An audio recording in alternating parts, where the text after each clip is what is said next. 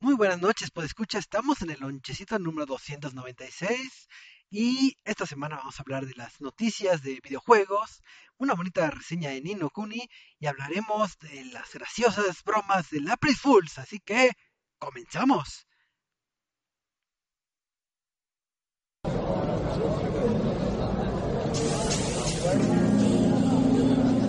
Reset MX presenta.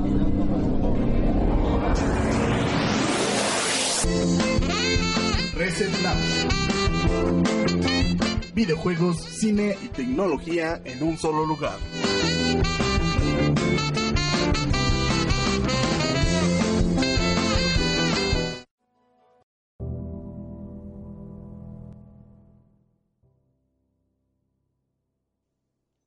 Muy buenas noches, pues escuchas, es miércoles, miércoles de después de una bonita Semana Santa para darle esto a de, del mundo de los videojuegos que tanto nos gusta y, y, es un placer estar aquí a las nueve y media hora de la Ciudad de México para grabar este bonito eh, programita de, de, de, videojuegos. Y vamos a saludar a todas las personalidades que, que nos acompañan el día de hoy y vamos a empezar con, con el buen Michael.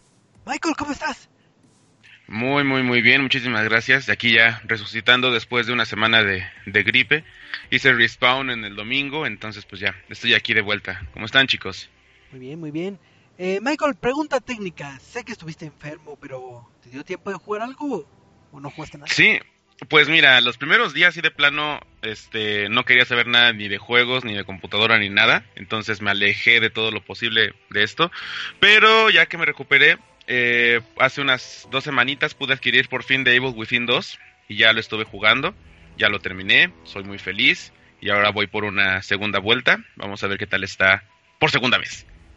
Está muy bien, buena, buena elección. Ideal mm. cuando estás enfermo, ah, ¿verdad? Oh, sí. Está bien. Y también aquí nos acompaña el buen Marquito. ¿Cómo estás, Marco? Hola, hola, buenas noches. Pues ya estamos aquí listos y preparados para cubrir lo que son las redes sociales y estamos pendientes de sus mensajitos y pues puras buenas noticias tenemos para esta noche.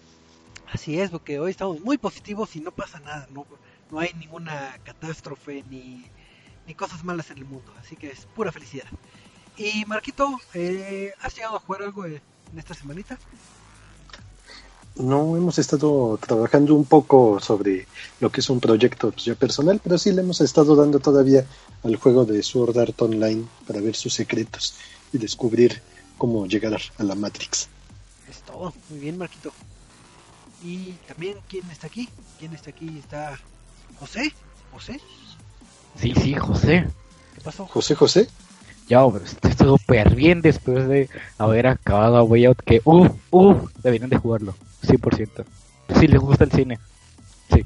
Está bien. Digo, ya en su momento eh, tendremos la oportunidad de leer la, la reseña de, de este título sí. en, en, el sitio de Reset. Y también aquí está el buen Eduardo, porque no sé si Cristian anda por ahí. Creo que no, pero... Hola, muy, muy buenas nochecitas. Ya estamos aquí listos para otro más ya camino al 300. Sí, 300. Porque espartanos. Uh, ándale, eso. Vamos a patear a Marquito y tirarlo este, al un, pozo. Al pozo, sí. Así es. Porque espartanos, ajá. Espartanos a gritos de guerra. Del acero presta híbrido. Eh, Eduardo, ¿y has jugado algo? Este, sí. ¿Qué estaba jugando? Eh, ay, ya ni sé ni qué juego. Estuve jugando Far Cry. Estuve jugando Overwatch. Y jugué ¿Qué más jugué? Ah, y luego jugué Minecraft con unos amigos. Al Minecraft. Al Minecraft. La única vez que he jugado al Minecraft fue contigo. Fue la única sí. vez que he jugado. No, nunca he vuelto a tocar ese juego. Deberían de volver a jugar Minecraft. No, es como Lego, pero... Pero más feo. Nada, ya está. pero en 8 bits. Pero en 8 bits. Pues eso fue el staff que está presente en, en, esta, en, noche. en esta noche.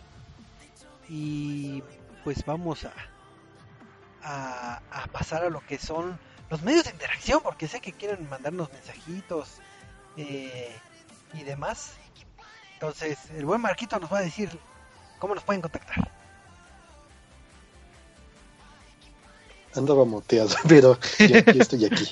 Este, nos pueden encontrar a través de Twitter en arroba resetmx por Facebook en reset.tv, en Twitch ResetMX Oficial y en YouTube ResetMX.tv. ¿Seguro? ¿Sí? No, Sí. mal. Todo mal, todo mal. Pero ya saben, si no nos encuentran como, como lo dijo el buen Marquito, pues nada más googleen ResetMX y ahí pueden encontrarnos y, y que nos comenten, porque pues ahora sé que nos agrada mucho eso de la retroalimentación, que nos manden mensajitos, palabras de ánimo, quejas, sugerencias y demás. Y pues también hay que estar al pendiente de las redes sociales porque hay veces, hay veces, no siempre que tenemos regalitos y obviamente las mejores noticias de videojuegos. Y hablando de esto de noticias de videojuegos, pues ha sido una semana tranquila, no ha pasado nada de caos, ha sido pura paz y tranquilidad, entonces pues, vamos a tocar ciertas temáticas en esta semana ligera de, de videojuegos. Y en primera instancia, eh, el buen Eduardo sé que hace rato nos dijo que estaba jugando Overwatch, que es un título que le gusta bastante. Y como siempre, a la comunidad de Overwatch se le da mucha mucho material más allá de que sean updates de juegos. Y en esta ocasión no es la excepción. Así que, Eduardo, ¿qué, qué, pasa en el mundo de Overwatch? Muchas cositas, muchas cositas bien bonitas. Este, pues el día de. Como lo, llegué a No me acuerdo si lo platiqué, de hecho, en podcast. Pero este, hace como un. Tres, dos semanas. eh, se lanzó el pequeño teaser de lo que iba a ser el evento Uprising. Que fue el año pasado uno de los primeros eventos enfocados en lo que es este. PvE. O Player versus este. ¿Cómo se llama? Bueno, el, es, el Ah, chiste es que jugadores jugador. contra bots. Ah. No, eh, ese es PvP. Ah. El- este evento está enfocado en el PvE, que es jugadores contra bots contra la computadora. Ok. Y este. e- Eso fue el año pasado, el, el evento Rising. Entonces fue como, ah, pues a ver, vamos a ver qué lanzan este año. Eh, hace un par de semanas, te digo, lanzaron la actualización de que, ah, vamos a traer el evento Uprising otra vez. Pero justo en el clip del evento Uprising hubo un momento de estos que utiliza Overwatch para eh, crear como hype, en el que la imagen cambiaba por un momento y en lugar de ser evento Uprising, que fue hace 7 años de la historia de Overwatch, eh, cambia a un evento que fue hace 8 años, que tiene que ver con este con Blackwatch, esta operación secreta de parte secreta de Overwatch. Eh, esto solo lo pudieron notar algunos de los que pues ya están metidos en estas cosas y están viendo qué van a lanzar. Ajá. Y pues todos estamos esperando que hablen más de Blackwatch. Lo que pasó hoy fue que Blizzard liberó un nuevo cómic en PDF. Este no es de los cómics interactivos. Eh, para ir como que empezando el evento de Archives o Archivos. Que está enfocado en contar un poco la historia de lo que es Overwatch. Y en este eh, evento, bueno, en este cómic, nos cuenta como que el, no el inicio, sino uno de los parteaguas para Overwatch, que fue una de las eh, misiones más importantes para Blackwatch y que fue de las como que eh, no salen también como esperaban y termina, empieza con el fin de Overwatch. Este, en el cómic nos muestra a los personajes que es este Reyes, Gabriel Reyes, previo a que se meta todo en el papel de Reaper, a Genji, a Macri, a Moira y a este Soldado 76 o Jack Morrison, se llaman su nombre previo. Y este, y vemos como lo que es posiblemente el, el, el- lo que es el asesinato, bueno, sí, el intento de asesinato y después asesinato, no vemos el asesinato, pero vemos el intento de asesinato de este Gerard Lacroix, que es el esposo de Widowmaker, eh, en el cual plantan una bomba en la mitad de Overwatch, en la de los edificios de Overwatch, eh, Talon. Entonces lo que trata es de que cómo va a actuar Overwatch y cómo va a entrar en acción el- lo que es Blackwatch para vengarse de Talon y pues ahora sí que este ver qué es lo que va a pasar en el evento de Uprising, ¿no? Eh, Entonces, digamos que toda esa información lo vamos a, a disfrutar ya dentro del juego o, o se nos darán más cómics o es Mm. Todavía no se sabe. Lo que se sabe hasta ahorita es que este es el primer cómic de Archives.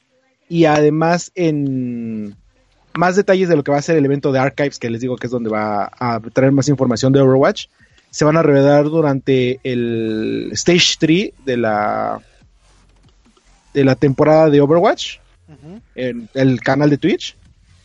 Y este se va a platicar un poco de lo que es este, de lo que va a venir a Uprising, que es este, los skins, eh, las misiones, qué va a ser el evento Archives, en qué se va a convertir y qué vamos a ver en este Uprising. Entonces, este, es, ahora sí que este fue como que el primer teaser de confirmando que vamos a ver más información de Blackwatch, porque ya, porque ya, ya, vimos a, como les digo, ya vimos a Reaper, a Genji, a McCree y a Moira en sus trajes de Blackwatch, que posiblemente vayan a ser parte del evento de, de Uprising o evento de Archives, más que nada.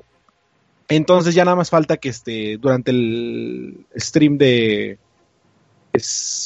no me acuerdo si es jueves o viernes que este que es cuando se hace, bueno, es que el stream de Overwatch hace miércoles, jueves y viernes, que es la liga, pero no me acuerdo cuál de los dos días va a ser el, el que se lance. Toda la información. Entonces vean la liga, además está muy interesante.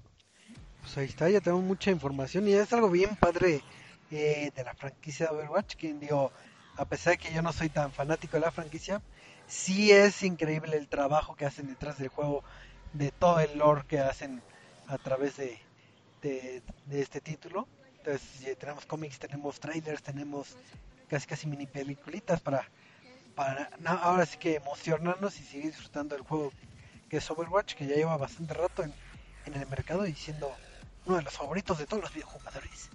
Así que... Además está bien bonito el cómic, está bien hecho. Todos los cómics de Overwatch y las animaciones están bien hechos, pero se ve bien, bien padre este cómic. Te llega al corazón. Te llega al corazón. Eso. Muy bien. Pues ahí está la, la nota de Overwatch de, del día de hoy. Y vamos a pasar a, a, otra nota que es son rumores. Son rumores, son rumores. Son rumores, son... Tan, taran, tan, tan. Así es. es. Se acordarán que hace muchos años, hace como 5 años, cuando todos queríamos eh, saber qué nos iba a deparar en el mundo de los videojuegos con ciertas consolas llamadas el PlayStation 4 y el Xbox One hace mucho tiempo, mucho tiempo atrás. Eh, se recordarán, como siempre es tradición, eh, los detalles técnicos se suelen filtrar y en este caso un grupo de, de insiders en aquel entonces filtró lo que vendría siendo las especificaciones técnicas de, del Xbox One y del PlayStation 4. Van a decir, ¿y eso que tiene de actual si es, si es una nota del 2013? ¿Te equivocaste? No, porque han vuelto en forma de fichas estos insiders. Y, y, y, lo que prometen o auguran o dicen es que ya tienen lo que vendrían siendo las, las especificaciones técnicas de un posible PlayStation 5. Entonces, ¿Qué? Dicen, dicen. ¿Eh? Recuerden que son Ah. Entonces, dicen que tienen esa información. Pero a comparación de lo que hicieron hace unos años que la filtraron eh, de dominio público, ahora te están diciendo, ah, ¿sabes qué? Quien quiera tener esta información, eh, le va, les va a costar, y les va a costar la grandiosa cantidad de mil dólares. Entonces, está de pensarse en primera, si es cierto es- esa información y en segunda quién, quién gastaría mil, mil dólares para saber los oscuros secretos digo al menos hasta Básicamente, Ajá. básicamente sería echarle una mirada a lo que son las patentes de Sony, ¿no? Ajá. Y ver qué es lo que están juntando para lo que va a ser la próxima consola.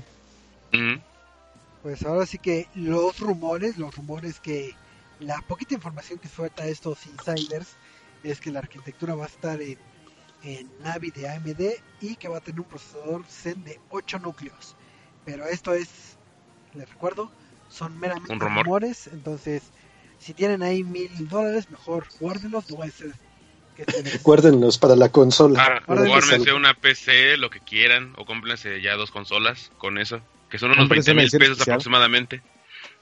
Así es. Y la pregunta abierta, ¿ustedes si tuvieran el dinero pagarían por esa información? No. Sí, digo no. No sé. Nah, No, yo mejor pagaría mi membresía de Crunchyroll, porque en Crunchyroll puedes ver. Mm. La verdad. Es- Oh. pagas como dos mil años con eso. Exacto. Así es. Y pues esta es la noticia. Hasta, hasta la heredas. Ándale. Ujú. He a mis hijos y los hijos. Pero pues esta fue la noticia rumor que, que, que teníamos. Pero vamos a pasar a otra noticia de Eduardo que de seguro es de Pokémon. De seguro es de Pokémon. ¿No? Este. Este. No, no es de Pokémon. ¿No? Ah, Es de cosas gratis. Ah ¿qué, ¿Gratis? Gratis, gratis. Gratis, ¿Quién dijo gratis. gratis? ¿Gratis? gratis. ¿Cómo que gratis? Gratis, gratis. Tan, Todos tan, gratis. tan, tan. ¿De qué hablan? Gratis. ¿Gratis? gratis. Pues este, para celebrar el lanzamiento del videojuego Frostpunk, eh, que este, de este, ¿cómo se llama? De 11, 11 bit o 11 bit, como quieran llamarle, Ajá. eh, que son los desarrolladores este, de This War of Mine, eh, van a ser precisamente, van a, ser- van a liberar gratuitamente por estos este, eh, cuatro días, creo que quedan, o tres días, van a liberar de forma gratuita lo que es This War of, This War of Mine, pero en Steam. O sea, para computadora. O sea, nada más tres días lo puedo jugar y ya. O, o lo puedo descargar y ya me lo quedo para siempre. 24 días. Este. No, nada más vas a tener hasta el 8 de abril para jugarlo. Ah, ok, ok. Ah, Y después de esto vas a tener 70% de descuento en el juego. uf. Pero aún así, vayan, prueben This War of Mine. Es un juegazo. Este. Es de estrategia y Como, Como- Survival. manejar recursos. Ajá, de survival. Que pues ahora sí que platica. Es, es bastante bueno. Te toca el corazón, Choco. Sí. porque este eh, te cuenta la historia de so- sobrevivientes de la guerra y de cómo se tienen que defender de otros este de otras personas cómo tienen que almacenar recursos cómo tienen que cuidar este eh, cuidarse de ellos y además cuidar a nuevos personajes que vayan llegando. Y además de esto eh, de This War of Mine salió la versión este cómo se llama This War of ay una versión para, bueno, no para niños, una versión de niños, este, de niños en el sentido de que la historia narra la, The Little Ones. Ajá, la de una perspectiva, es This War of Mine, el DLC de The Little Ones, este, que narra la historia desde el punto de vista de los niños, eh, en una guerra, si no me equivoco, ahorita, veo, ahorita busco rápidamente, este, pero es una, está platicada una guerra actual, Ahí sí no. es- no. Tal, tal vez no lo dice directamente, pero la forma en que te lo va presentando es como de, ah, o sea, es algo que está pasando actualmente. Y este, entonces te, te, te narra, es un juego bastante psicológico porque te cuenta tal cual como es eh, el terror o el horror de, este, de vivir en un país con guerra y de no solo preocuparte por lo- los conflictos armados, sino por otra gente que intenta también sobrevivir y por eso te va a robar o te van a asesinar o todo esto. Entonces, este, pueden jugarlo de ahorita al 8 de abril y ya si les gustó el juego cuesta 53 pesos. Está en de 180 está a 53 pesos. Y aparte el DLC de, de Little Ones está en 25 pesos. Entonces, este es muy buen juego. Yo ese sí se los recomiendo completamente. Eh, si les gusta lo que es el management y el survival, entonces este vayan y jueguen gratis, gratis, gratis, gratis, gratis. Y Sí, este hecho, First el Punk juego va a salir el gratuito para Play 4 hace algunos meses. Ah, sí, eso como parte del De PlayStation Plus. De Del los Plus. Games with digo, de esos. Del Plus. Como que mencionamos Plus y Steam y como que el, Sí. el universo chocó. Sí, sí, sí. ¿Yo? Ah, Ch- No, no, chocó de, de, de Crash. O Ah. sea, ajá. De, de Crash. Hay una nota de Crash Crash. ¿Alguien va a hablar de Crash? No, Ahorita aparte les de digo que eso. llegara a, a Switch y a PC. Ahorita y les digo eso.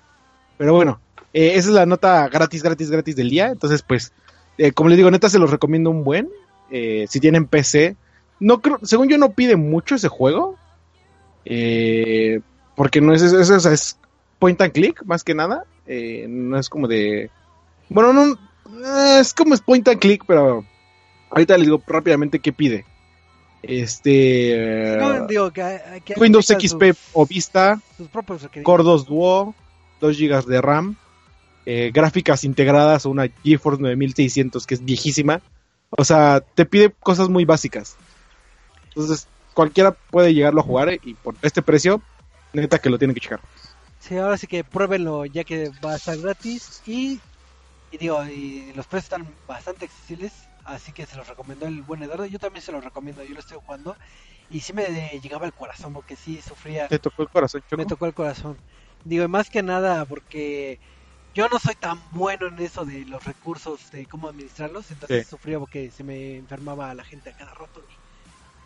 Y, no puede ser. Y preferías comprar consolas a curarlos. Exacto. Es noticia.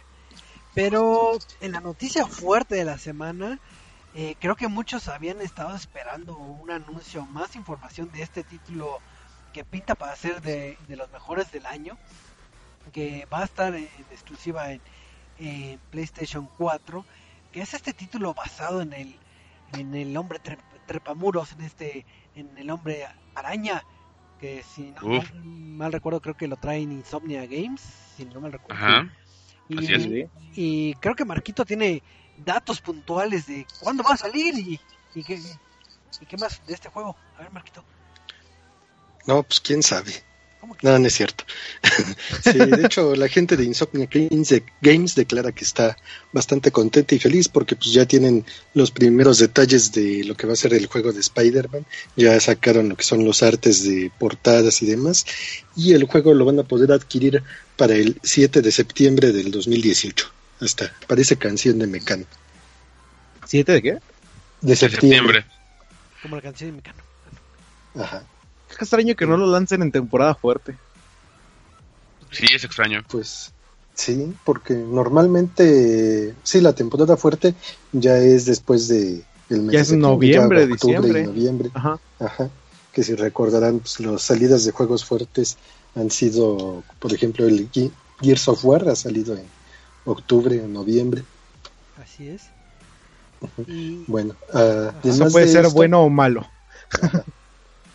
además de esto, pues ya la edición digital de lujo, la edición normal, va a traer algunas cosillas interesantes, va a traer algunas postales, este ya se anunció el arte de la caja y va a tener como bonificación extra para la reserva o la preventa trajes de El Hombre Araña. Ahorita está anunciado nada más uno que se llama el Spider Punk para este me parece que para en poco tiempo van a anunciar el siguiente traje y el último y tercero lo van a anunciar para junio o julio, me parece. De hecho, en Twitter, como agregando dato interesante a eso, ya se filtró otro de los trajes que va a ser Spider-Man Noir, que está inspirado en el cine de los años este, mafiosos, así de de capos y cosas así. De hecho, se filtró en imagen en Twitter y dijeron, oigan, Insomnia, que este va a ser otro traje. Y Insomnia dijo, híjole, me descubrieron. Sí va a ser otro traje. ah, pues está bien. También es una versión de El Hombre Araña que ha salido en lo que es el Spider-Verse. Y pues, quién sabe, igual y el traje de más adelante pudiera ser el traje negro, que también es uno de los clásicos. Pero bueno, también incluye... ¿eh? Un pequeño dron spider o araña. Y también eh, también este ya anunciaron lo que va a ser la edición de colección o edición para coleccionistas, que pues sí, ahí sí no es nada gratis, gratis, gratis. El precio no está anunciado, pero pues va a incluir una estatua del hombre araña, aparte también las postales, una caja metálica, va a tener un mini libro gráfico o lo que son los libros de arte, además de lo que son los trajes y el pequeño dron y las cosas adicionales que ya vienen en la versión de lujo. Y pues todavía no hay, este, ¿cómo se llama? Precio para lo que es el juego. Posiblemente hay a ojo de buen cubero, pues pudiera salir en unos 300 dólares, lo que serían como unos, que serán unos 5 mil pesos de este lado pero pues hay que esperar mejor a que los distribuidores autorizados empiecen a sacar lo que son los precios. Ahorita de momento pues van a sacar la preventa nada más. Así que pues ya saben, están advertidos, pues ahí viene el hombre araña con Insomnia Games y ya ese es el juego que aparentemente va a ser algo así como su Batman, pero con el hombre araña. Así es, y digo, y añadiendo un poquito la información del buen Marquito, también junto a ese anuncio, eh, ahí está, ahí está el, ahí está la llamada de Insomniac Games. Sí, me, acaban de marcar y me acaban de, de, pasar ciertos datos en cuanto al gameplay de, lo que va a ser el título de Spider-Man. porque confirmó que va a tener eh, este modo de fotos. Te puedes tomar fotos ahí en, dentro del juego, como en Mario Odyssey. Vas a poder tomar fotos, entonces como tipo selfie vas a poder tomar fotos y vas a interactuar con, con las personas que estén ahí en, eh, en el pueblo, bueno, en la ciudad, mejor dicho. Y, creo que, digo, no me haga mucho caso, pero según yo, creo que puedes chocar así de que dame cinco con, gente desconocida. Digo, son cosas chistosas, cotorras, pero, pero así es el alma de, de Spider-Man. Y que también varios de los trajes alternativos que obviamente no se han confirmado, eh, vas a poder crearlos dentro del juego. Entonces, esos son como datos extra que dieron y obviamente que, eh, que el juego va a estar en 4K, pero tentativamente va a estar a 30 frames por segundo. Sí, de momento son tres trajes, posiblemente ya la salida del juego empiecen a regalar más. Así es. Y que no, no va a haber microtransacciones. ¡Eh! Pero sí DLC. Este, sí, posiblemente sí. no microtransacciones. ¡Yeah! Y pues ya, terminó esa noticia arañesca. Y no sé si hay noticias sorpresas o más noticias. Sino para. ¿Alguna nota Pokémonesca o algo así? Sí, sí, sí. sí. ¿Alguien dijo Pokémon? No. Sí. ¿Qué pasó? ¿Qué pasa con Pokémon? Pues ah, dejando hablar un poco de Pokémon Go, regresamos a lo que son los juegos originales de en 3DS de Pokémon, que es Pokémon Sun and Moon. Y pues lo que pasa es que los Pokémon legendarios Entei y Raikou van a estar disponibles el día de a partir del día de hoy, más bien, iba a decir mañana, pero no, ya es el día de hoy en Pokémon Sun, eh, Pokémon Moon y Ultra Sun y Ultra Moon. Este la compañía de Pokémon anunció que todos los que los jugadores de cualquier edición de Sun o Moon van a tener este disponible una es como una versión diferente de los este de los legendarios a la de Ultra Sun y Ultra Moon. Eh, rápidamente les digo, eh, este este Entei eh, va a venir en nivel 60 con la habilidad Pressure y los movimientos Stomp, Bite, Swagger y Lava Plume. Y en Ultra Zoom va a venir con nivel 100, la habilidad Pressure. ¿Con qué va a traer la habilidad Pressure. Pressure. Eh, Under. Pressure. Ah, Según yo, esa es la habilidad que te hace que no te bajen eh, ataque en este con las habilidades del otro personaje, algo así. No me acuerdo, hace mucho que no juego Pokémon, honestamente. Este, la, la diferencia principal es que en este van a tener ataques diferentes y en Ultra Sun y Ultra Moon viene nivel 100 y traen la Gold Bottle Cap que es para subir todos los IBs, ¿no? Eh, la distribución a través de la Nintendo Network va a empezar desde de abril 4 al 25 en este en Europa y en Estados Unidos poder bueno si viven en Estados Unidos van a estar este pueden ir a Target a tomar las tres tarjetitas con código a partir del 22 de abril y al 29 eh, ¿Qué más, qué más, qué más, más? aquí está, miren. Para obtener a Entei o Raikou en Pokémon Sun Moon, van a, o Ultra Sun o Ultra Moon, abren su juego, seleccionan regalo misterioso o Mystery Gift, depende de qué lo tengan, idioma lo tengan. Ponen Select Receive Gifts eh, con get, get, with Code o Password y ponen el código que les van a dar. Ya le dan este recibir y van a tener su Pokémon hermosísimo de Entei y Raikou. Este, esto es como siguiendo las celebraciones de que cada, de cada mes van, van lanzando Pokémon legendarios. Digo, en marzo fue Regigigas y Heathran. Para igual Pokémon son, son, Ultra, son y Moon y Ultra Sun y Ultra Moon. Y hace dos meses fue este Dialga y Palkia. Este, les recuerdo que todos estos Pokémon legendarios van a ser cada mes hasta noviembre. Y luego, después de noviembre, ¿qué pasa? Se acaba el evento. Y nos anuncian el nuevo Pokémon. Ah, ok. Está bien. Pues ahí, ahí están los datos del mundo Pokémon, que no puede faltar la nota Pokémonesca en este bonito podcast. Y antes de pasar a lo que es la reseña de la semana, vamos a saludar a Tierra Plana, que ahí está en el Mixler eh, escuchando. ¡Oli! Y eh, gente desconocida que no se crea su usuario, entonces no le puedo pasar saludos.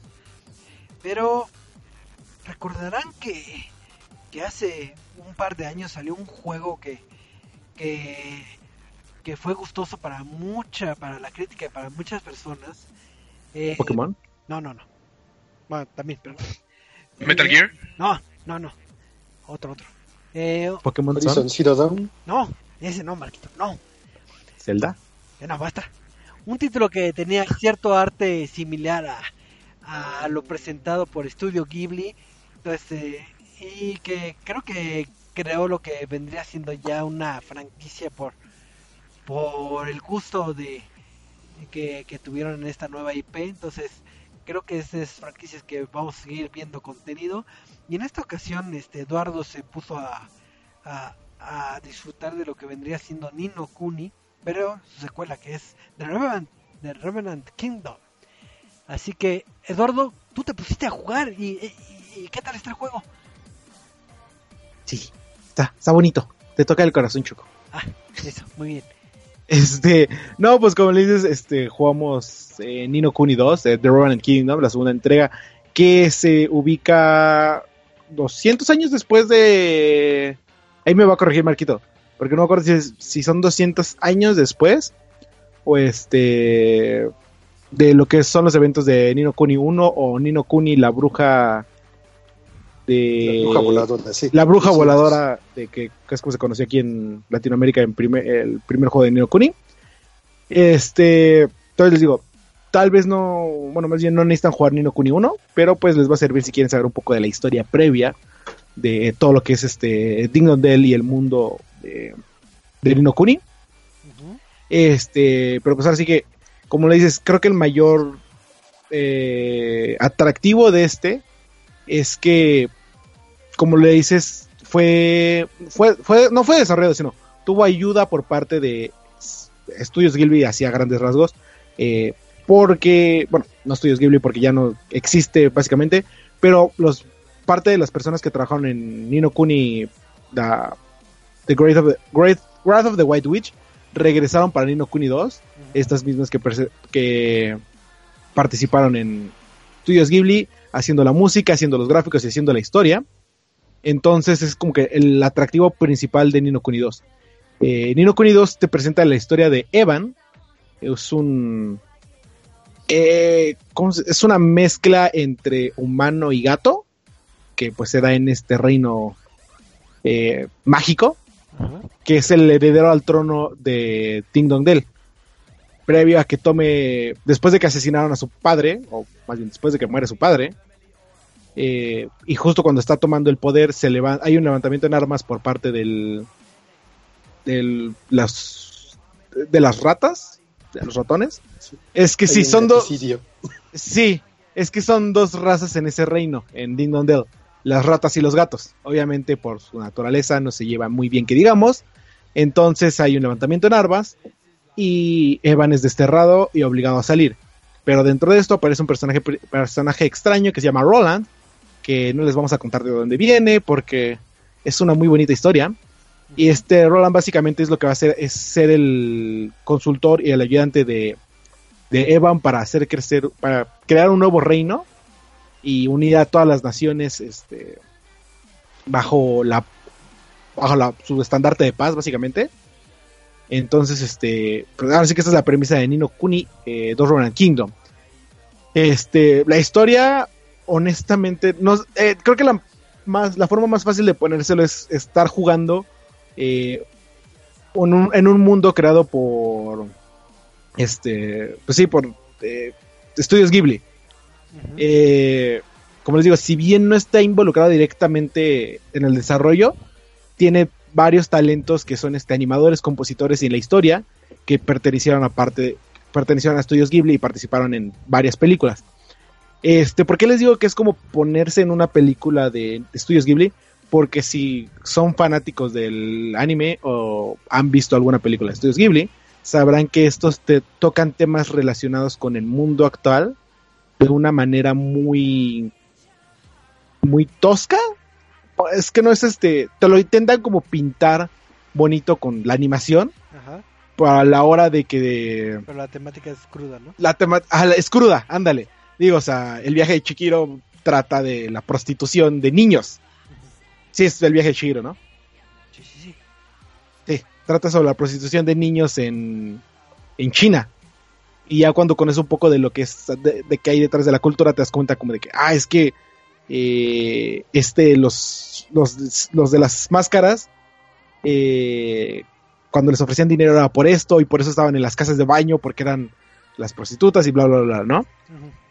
Entonces, eh, Nino Kuni lo que te hace a través de las pláticas entre los reinos y los reyes, te va eh, poniendo los diferentes problemas que hay en el mundo. O sea, por ejemplo, el principal es esta como eh, racismo, discriminación entre, en Ding Dong Dell, entre la raza de los Grimalkin, que son los gatos, con los, este, con los ratones.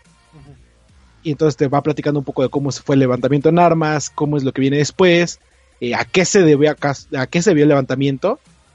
Y ese es solo en un reino. Luego está el otro reino que es este Goldpaw, que es un reino que se basa en la creencia de la madre de la fortuna y todo lo hace como que al azar. Entonces te va platicando un poco de todo lo que es este eh, los vicios de los juegos de azar, eh, qué hay detrás de ellos, eh, cómo es este, cómo va carcomiendo a las personas y cómo carcoma al reino básicamente y cómo engañan a su gente.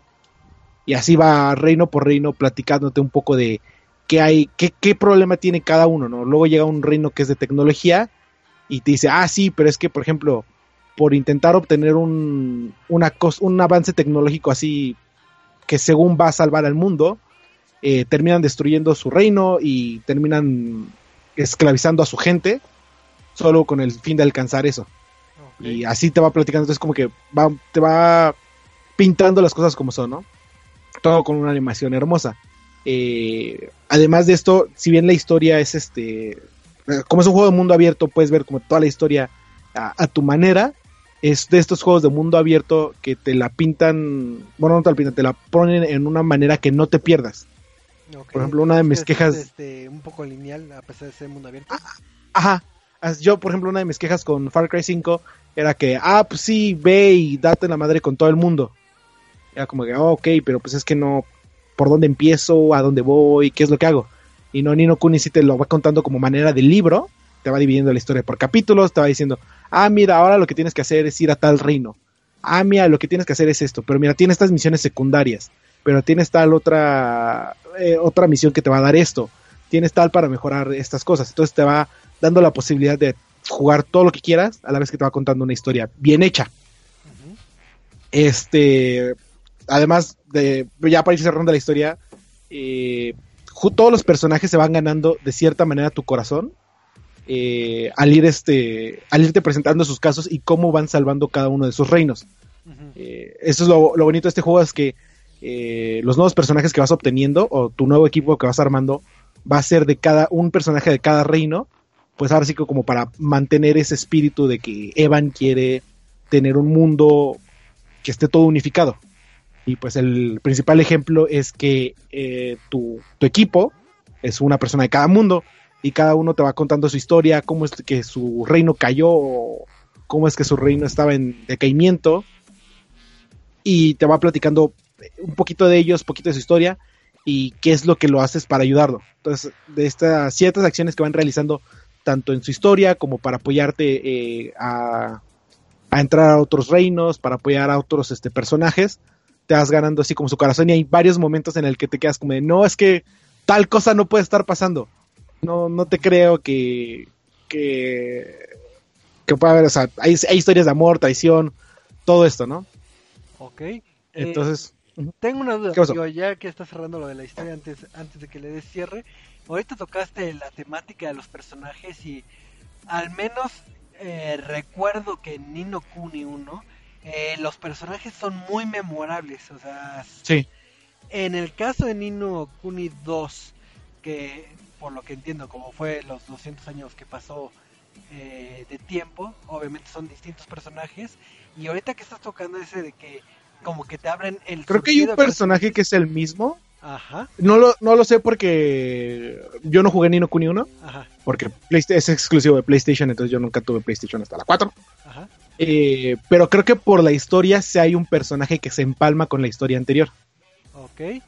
eh, mi duda es, ¿los personajes son entrañables? Porque el que me abran el surtido rico de que doy un personaje cada uno para que veas las distintas este, perspectivas, a nivel historia puede ser interesante, pero no que tenga cierto eh, apego como suele tener este, los juegos de, de, JRPG. En este caso, eh, ¿sí tienen esa química o, o lo sientes como forzados? No, no, sí, cada personaje tiene como su razón de estar en, el, en este grupo y te la presenta con cuando los conoces y cuando haces ciertas acciones de la historia. Y, este, la forma en que se van interactuando entre ellos es como complementario, complementar las partes del otro. Entonces, por ejemplo, te digo, eh, Evan es un niño, eh, entonces como iba a ser un joven rey. Y luego te presentan a Roland, que es este personaje adulto, que ya tiene como que, experiencia, y entonces lo va apoyando en ciertos aspectos. Y luego está... Ay, ¿cómo se llama este personaje? Eh, el, este Batu, que es el uno de los de, un rey de una tribu, que es la primera que vas a conocer. Bueno, no rey, es este líder de una tribu, que va a ser el primero en ayudarte. Es como de, ok, eh, pues yo tengo una tribu de nómadas o de eh, piratas. Y este, y veo en ti como que el fuego y no sé qué, y ya te va, aparte que te cariñas con Batu, que es eh, personaje de los que puedes jugar, te encariñas con su hija. Y entonces todo el juego va a estar como que dando ahí pequeños hints a que la hija de Batu y Evan podrían llegar a ser algo más. este, y luego vas conociendo otros personajes y no solo son los personajes que se unen a tu partida los que te van a dejar, te van a dar un agregado, sino también los reyes de cada reino tienen un, ahora sí que tienen este breakpoint, este punto en el que se rompen y se dan cuenta de todos los errores y es como, no, pues es que ya, ya vi qué es lo que hice mal y hay unos que son como, ok, básicamente me voy a sacrificar por arreglar esto. Y otros como, no, pues ya mátame. O sea, sí, acepto mis errores, deshazte de mí, ¿no? Y es como la plática con todos los personajes en los que te vas este, encariñando con ellos y vas viendo que tal vez no son tan malos como te los pintan. Y es como, ah, ok, entonces este, tal vez sí es bueno que lo dejes vivir.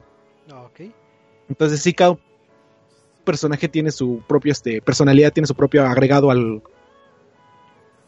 al, a la historia y al juego. Ok. Ya, este. Bueno, ahora sí que pasando a como que puntos más directos con Studios Ghibli. Eh, las gráficas como tal eh, tuvieron apoyo de este de Yoshiyuki Momose, que es animador de El viaje de Chihiro y otros personajes por ahí. Este, te digo, como tal, Studios Ghibli no estaban en no estuvieron participando con Level 5, que son los, este, los desarrolladores, pero sí varios talentos. Eh, el juego como tal utiliza animación muy parecida a, a caricaturesca, bueno, a, entre anime y caricatura. Este, tal vez como es 3D no la puedas eh, referir tanto con las películas eh, originales de de Studios Ghibli, pero eh, pero como los personajes, el diseño de estos, el diseño de los, este, de los diferentes países, bueno, de los diferentes reinos, te dan mucha, mucho feeling de nostalgia, mucho feeling de que, ah, esto se parece mucho a tal cosa. Y además tienen mucho, este, mucho que ver con, como te digo, te además de que te, te trata problemas actuales, te da hints de que estos países pueden ser tales. Entonces, por ejemplo, Golpa que es uno de los que te platicaba que es este el país que se basa en la fortuna o en los juegos de azar, eh, jala muchas cosas de la cultura china. Entonces a la hora de que entras, ves estos, eh, no son castillos, son este, ay, ¿cómo se llaman? Eh, bueno, ves todas estas edificaciones de la cultura china, ves que tienen como que los sellos de oro, ves los del dragón, ves las estas lámparas y tal vez como es el primer reino que conoces digas, ah, pues tal vez se va a basar mucho en ese tipo de cultura. Y es como, ah, no, vamos a, a un reino que es el, reino del agua. Este, se me fue el nombre, es este... Eh, de Hidrópolis. Y lo ves conociendo y te, jala muchos aspectos de que en de la cultura perdida Atlantis, que en algún momento conociste, tiene muchos aspectos griegos Entonces va jalando mucho de este de la cultura actual y mezclándola con versiones de anime. Y además de esto, la creación de, de, todo el mundo, de todo el mapa, a pesar de que se ve gigante, eh, tiene formas de viajar bastante rápidas. Eh, los diseños de los personajes eh, con sus disfraces, con las armas, va cambiando dependiendo de qué es lo que quieres. hay un sinfín de armamento, cada uno diseñado de diferente forma. Entonces sí se ve que le metió mucho detalle a todo lo que es el equipamiento, eh, todo lo que es las, las armaduras como tal no se ven en el personaje, pero sí tienes los pequeños iconos y cada armadura se ve diferente y va como que acorde a su nombre. Entonces como que todo el nivel, todo lo que le metieron al diseño y al diseño de personajes, diseño de mundo, diseño de ítems, creación de mundo es simplemente impresionante y sí lo vas a vas a ver como que el toque Ghibli que hay ahí. Ok, este pregunta. Eh, Respuesta. Yo soy un ignorante de, de, la temática, pero o sea, sé que es un RPG japonés, pero comúnmente una de las características o, fuertes que comúnmente uno pregunta en este tipo de títulos es cómo es el tipo de batalla, porque hay veces que son batallas activas, hay veces que son eh, pasivas o una mezcla de los dos, cómo es el, el modo de batallas. Fíjate que este ha sido uno de los puntos que he visto más quejas por parte de los jugadores pero siento que es como uno de los grandes eh, aciertos que hay eh, por parte de Level 5, que son los desarrolladores de Bandai Namco, porque como tal el estilo de pelea es este, pues es un estilo de pelea, ¿cómo decirlo? En el que tú controlas a tu personaje, tienes ataques fuertes, tienes ataques débiles, tienes magia, tienes ataques largo alcance, pero entonces como que, ah, entras, este, te ve un personaje y te va a ir... Una serie de combos. Ajá. Atacas. Ah, sí, pero no está tienes tan... La posibilidad, tienes la posibilidad de activar los ataques mágicos. o cuando reúnes a tu grupo de secuaces que no me acuerdo cómo se llaman los... Los Hildies. Ajá, los de la naturaleza. Y ya te apoyas con ellos para hacer ataques más fuertes. Sí. Sí, como le dice Marquito, tiene mucho parte de combos y de magia. Este, pero ahora sí te iba a decir lo que la mayor queja es que dicen que es un combate muy sencillo o muy casual.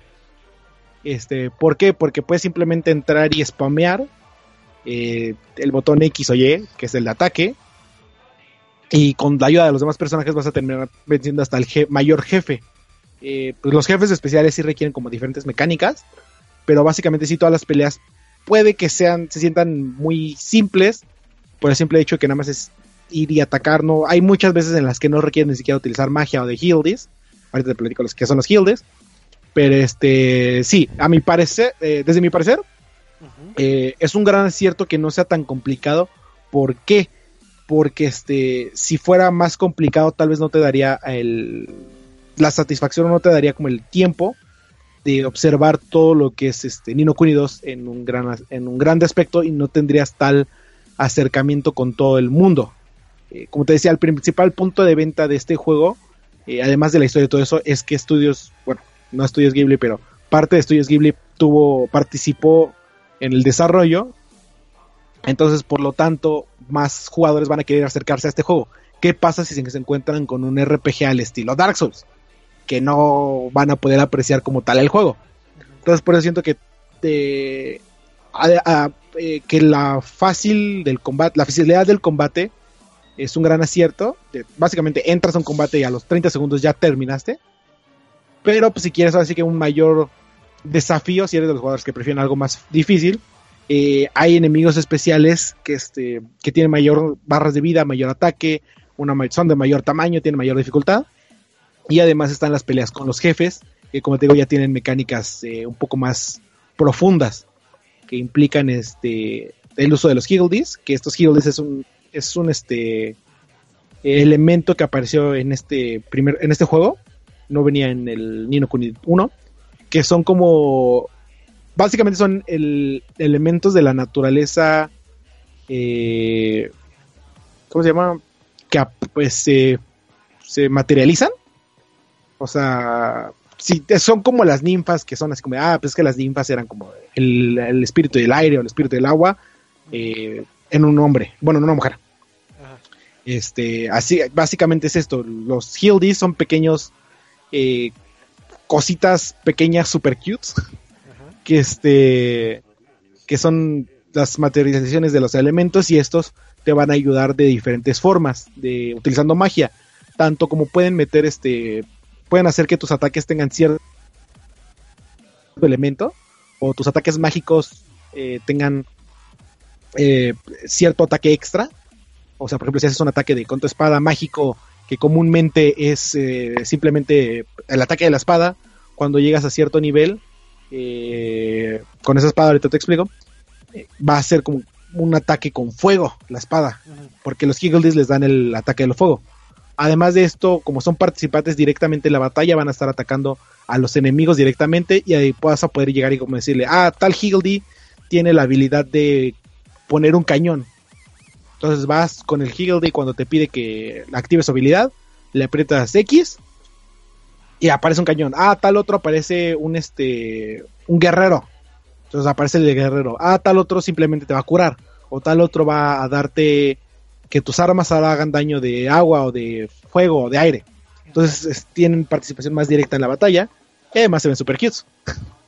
Este, ya dentro de todo esto de lo que cómo se juega Nino Kuni, entra el aspecto del RPG o de eh, pues, o JRPG, que este que desde mi punto de, vista eh, Level 5 hizo un gran trabajo porque es uno de los RPGs más profundos, a la vez profundos y simples eh, que he visto y que le da a los jugadores una infinidad de posibilidades. ¿Por qué? Porque como tal, cuando subes de nivel, no, no es como de, ah, desbloquea tal habilidad, ah, desbloquea tal, este, ya tienes más vida o tienes más ataque, este, o selecciona una de estas, ¿no? Ten puntos de habilidad para gastar. Eh, no lo hace directamente, si bien sí creces con cada subida de nivel. Tienes dos elementos muy, es este, el Tactic Tweaker, que es una tableta que te deja invertir puntos de habilidades cuando subes para obtener mejoras este de acuerdo a por ejemplo elementos o de acuerdo a ataques. Lo interesante es que estas mejoras no son permanentes.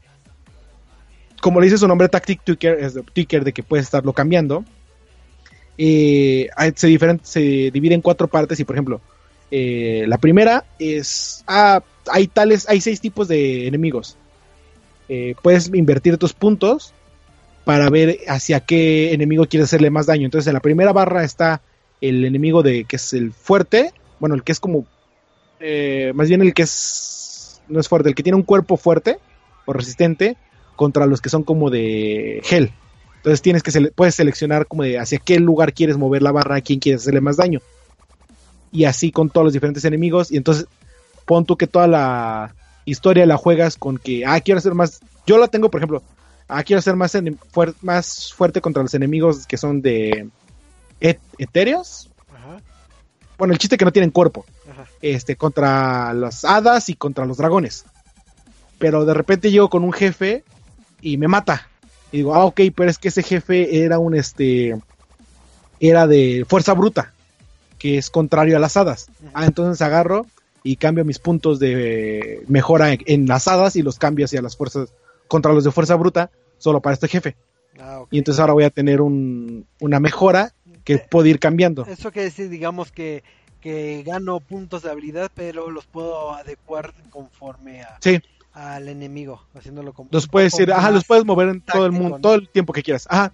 Además de eso, tienes como de, ah, quiero que cada pelea me dé más dinero o más experiencia o más elementos raros o más armaduras raras. Ah, quiero que ser más resistente a, tales ataques elementales o a tales efectos. O sea, tiene como que... está muy balanceado porque te digo, eh, no, no, no ves un punto en el que sientas que estás perdiendo como tal, pero sí estás ganando contra otro. Ah, Entonces, por ejemplo, el otro es eh, ataques elementales contra estatus eh, estatus. Entonces, ah, quiero ser más resistente a fuego o contra que me hagan, contra que me atonten. Entonces, puedes ir haciendo esos cambios. Ok. Eh, pregunta. Eh, Respuesta. Yo, eh, porque yo estoy viendo ciertas noticias, también algo que destacó creo que es como cierto eh, metajuego, por así decirlo, dentro del juego, en donde puedes crear eh, tu, tu reino, según yo. Digo, si estoy diciendo mentiras, me, corriges. Pero creo que, que puedes crear en Nino Kuni 2 este, tu propio reino. Entonces, creo que por ese lado como que se separa un poquito del ámbito de RPG. Pero sí existe ese, ese creador de reinos o no, o, no, no lo disfrutaste. Este, no, como te decía, el juego tiene mucho RPG, muy, muchos aspectos de RPG de diferentes formas. Eh, ¿Qué es esto? Que como le dices, hay un aspecto aparte, un metajuego, como le dices, de que creas tu reino. Eh, y hay otro metajuego que es como, bueno, no tanto metajuego porque sin cierta manera se mete en la historia de que controlas tus fuerzas armadas. Ah, este, como tal, siento que el del reino le falta mejorar. O sea, está muy bien como está ahorita, pero por ejemplo, yo la única manera en la que logré completarlo, eh, a la vez de que iba completando la historia, era de que lo dejaba en idle el juego. O sea, me ponía a hacer unas cosas y dejaba el juego prendido. ¿Por qué? Porque necesitaba oro. Y era como, ah, pues voy a dejar el reino prendido para que siga creando oro y ya este lo invierta. este, eso lo hice yo. Pero como tal, pues, eh, no sé si completando, si son, si hay gente que prefiera eh, meterse en todo el mundo, tal vez de ese aspecto sí pueda hacerlo más fácil. Eh, ¿Qué pasa con el reino? El reino, este, tienes que conseguir oro para crear edificios, para conseguir este nuevas, para crear edificios, para conseguir nuevas como mejoras en algún caso. Entonces, por ejemplo, ¿qué hace el edificio de la tienda, el edificio de la cocina, el edificio de las que crea armas y armaduras? Los vas mejorando y aparte vas a tener tus este tus súbditos. Estos súbditos como vienen de diferentes reinos, en la mayoría de los casos, eh, ya tienen como habilidades aprendidas y te dicen, ah, yo soy bueno en creación de armas, ah, yo soy bueno en cocina, ah, yo soy bueno en tal. Estos los vas a utilizar para realizar investigaciones en los edificios y como mejorar la creación de cosas. Este, eh, ejemplo, tu edificio de las armas vas a tener que irlo subiendo de nivel y vas a tener que ir investigando diferentes creaciones de armas para ir mejorando eh, mejorando las mejorando la creación de tipos de armas. Entonces, por ejemplo, empiezas el tus primeras armas son de nivel eh, hacen 10 de daño. Pero ya cuando vas a mitad de juego y ya hiciste investigaciones, ya hacen 100 de daño las nuevas armas. Eh, el único problema es que estas investigaciones te piden ya más adelante te llegan a pedir este súbditos con con cosas muy con habilidades específicas. Y es como ah es que solo hay uno en todo el reino bueno en todo el juego con ese con esa habilidad y es como fuck de aquí a que lo encuentro eh, por ejemplo a mí me pasó que yo me la pasé buscando un súbdito porque ya quería subir de nivel y era como es que no lo encuentro eh, ya se dije ah, pues ya x voy a seguir jugando la historia jugué una misión de la historia y fue como ah ya te desbloqueamos 20 súbditos y es como, ah, ok, haz estas otras 20 misiones secundarias para conseguirlos. Y entonces es como, ah, ok, pude haber sabido eso mucho antes. O, sientes que el reino debía de mejorar antes de lo que la historia lo hace. Entonces siento que es como que es muy buena mecánica, pero tiene como mejor mejoras que podría meter ahí. Ok. Ahora ya, ya hay que ir cerrando lo que es la, la reseña, así que últimas este opiniones y si lo recomiendas para que lo compren o no lo compren. Eh, sí. Bueno, si tienen PlayStation 4, eh, sí es un must have porque PlayStation 4 PC, porque es este exclusivo de estas consolas. Entonces, este, digo, si son amantes de lo que es Nino Kuni, bueno, Nino Kuni, de Studios Ghibli o del anime como tal, eh, no necesariamente les tienen que gustar los RPG, porque como le digo, es un juego muy casual para eh, para los jugadores, muy accesible. Eh, te explica muy bien las mecánicas, te dice cómo se juega, las peleas son fáciles, no, no hay muchas, muchas, este, momentos en el que sientas que se, se vuelve complicado. subir de nivel es muy lineal, conforme vayas completando misiones vas a ir subiendo. Entonces es un juego muy, muy, muy amigable con todo tipo de jugadores. Y honestamente siento que por simplemente por la historia y por del juego, por las horas de tiempo que te va a dar, eh, es un must have para todos.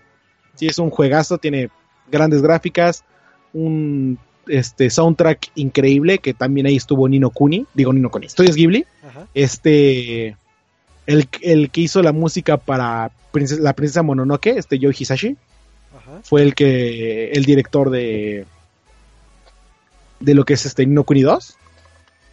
Entonces, pueden como que irse dando una idea de qué, qué hay detrás de tales cosas, ¿no? Entonces, este, digo, él estuvo a cargo de Princesa Mononoke, eh, Spirited Away, El Castillo Vagabundo, todas estas, todas estas películas que recuerdan como por, por grandes canciones, luego las gráficas, lo- todo es una gran mezcla de muchas cosas que hace un juego fenomenal. Ok. Pues me, me lo vendiste. Digo, lástima que no tengo Play, pero si no, sí lo compraba.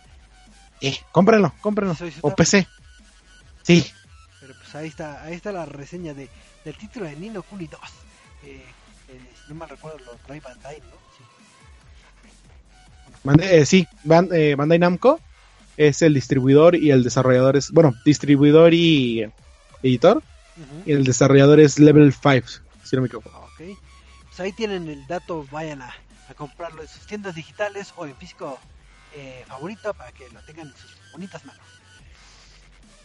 Y pues pasando ya a lo que es el bonito tema random, eh, como sabrán, hay ciertas festividades que se, que se festejan año con año y una tradición allá en Gringolandia es este el celebrar el April Fool. ¿Qué es el April Fool? Es como el Día de los Inocentes acá en México y se celebra en una bonita fecha que es el 1 de abril. Y como siempre es una gran tradición que, que se hagan eh, anuncios jocosos, eh, notas falsas y, y curiosamente casi siempre nada más aplica en el ámbito de, de tecnología y videojuegos, más que nada en videojuegos. Y es una tradición que pasa año con año. Y, y más allá de que sea la noticia troll de que, ah, me engañaron, ¿por qué, ¿por qué juegan con mis sentimientos? ¿Por qué son así? Porque son así, como le meten mucho valor, eh, porque es, son campañas ya de marketing, de marca, este lo que generan con, con el April Fool, y ya le dieron el giro y no es tanto para, ah, los voy a trolear, sino, ah, ¿sabes qué? De cierta forma voy a anunciar mi producto, pero de una forma bastante eh, jocosa. Y pues vale la pena recapitular qué, qué bromas salieron en este en este año porque si hay cosas eh, como sueños guajiros como como lo que siempre había soñado pero no se va a materializar o, cosas interesantes que, que uno nunca sabe pero igual puede salir han salido juegos y, y cosas de, de April Fools entonces pues vamos a, a comentar este una que otra. Digo yo voy a empezar con con una que, que me dio nostalgia y risa que tal vez digo no sé si le tocó aquí a, al staff que es bastante joven eh, que existía un programa que era de videos graciosos de eh, en Estados Unidos y en México se hizo creo que ay cómo se llamaba el ah no me acuerdo bueno yo lo conozco Sopa de videos. creo que sí se llamaba así no te acuerdas Videos graciosos. No. bueno, can- bueno, yo lo ubicaba como can- cámara, pero, pero el chiste es que en- hace muchos, muchos años eh, este tipo de programas pegaba mucho. ¿Y qué fue lo que sucedió? Pues que, que la gente de GameSpot, que también se une a, a eso de los de, las eh, prácticas de, de Fools, hizo un video recopilatorio como de las cosas jocosas que puede hacer en el mundo de, de en el título de Zelda Breath of Wild, pero con una edición y una temática muy similar a, a los videos más graciosos. Entonces, si alguno de ustedes ya tiene, ya se anda cargando sus años y recuerda este tipo de programas, eh, sabrán que, eran muy graciosos y tiene toda la edición. eh, digo, ahí publicaron un video para que lo chequen. Entonces, tiene todos esos toques graciosos que, tenían esos videos y con una edición así bien ochentera, bien viejita. Entonces, pues es eh, un Fool que me gustó, que me recordó a, cuando era joven. Así que no me acordaba que existía este, esos, esos videos. Y, Una lágrima recorre tu mejilla. exacto. Y ese fue uno de los Fools que, que más me agradó. Pero no sé si ustedes, ¿qué otros hayan checado? Que me puedan comentar. Yo chequé uno este, de parte de Razer, esta marca tecnológica que tiene bastantes este, gadgets y dispositivos este, para PC, sobre todo.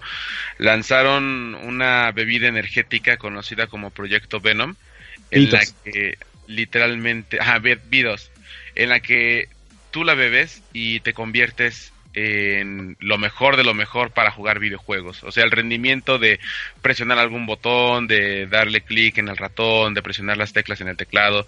Normalmente eso desgasta a los jugadores, pero con esta bebida energética literalmente te conviertes en el juego y vives la experiencia a un nivel superior. Pero es peligroso porque si bebes más de la dosis necesaria para poder jugar y rendir, pues te vuelves un monstruo y empiezas a cambiar de colores como, como los teclados y como los este, accesorios de, de PC. Empiezas a cambiar de colores y te vuelves translúcido y así bien. Te vuelves místico, uno con la Matrix casi. Ah, Eso me gustó. Sí, sí. digo, Cabe que todo- destacar que es como Ajá. continuación de la broma de hace creo que dos o tres años, que fue cuando anunciaron el Project Venom. Ajá. Es- porque creo que la del año pasado fue la copa de RGB que terminaron vendiendo, que fue lo peor. No es cierto, el año pasado fueron la... No, sí, sí, sí, fue la copa de Razer. Ajá. Y el antepasado creo que fue la Project Venom. Y este año fue como la versión 2, me- remasterizada y mejorada. Ok. Bien, entonces, Digo, recuerden que estas noticias eh, son ficticias, son de risa, para que no vayan a decir, ah, es que los de risa me dijeron que, que tomando esta bebida ya me puedo poner loco y, y no, no, no, no. No, no, no, no. no. no Recuerden no, que no existe. No existe. Y si alguien se las quiere vender, chicos, díganle que no. Y ojo, mucho. Y ya me Mucho. acordé de quién me, de, hace ratito de, de, de qué programa de los ochentas era el que me refería, que era Cámara Infraganti, con Oscar Cadena, pero yo creo que todavía ni nacía. Eduardo, ¿cuántos años tienes Eduardo? No, ¿cuántos 21. naciste? El 96. No, pues es del Uy, no. 88. Uy, no. no. Sí, No, no, no. no, no te toca. Pero sí, e- ese era el, el, el programa que no recordaba que existía, pero, pero gracias Fool me acordé.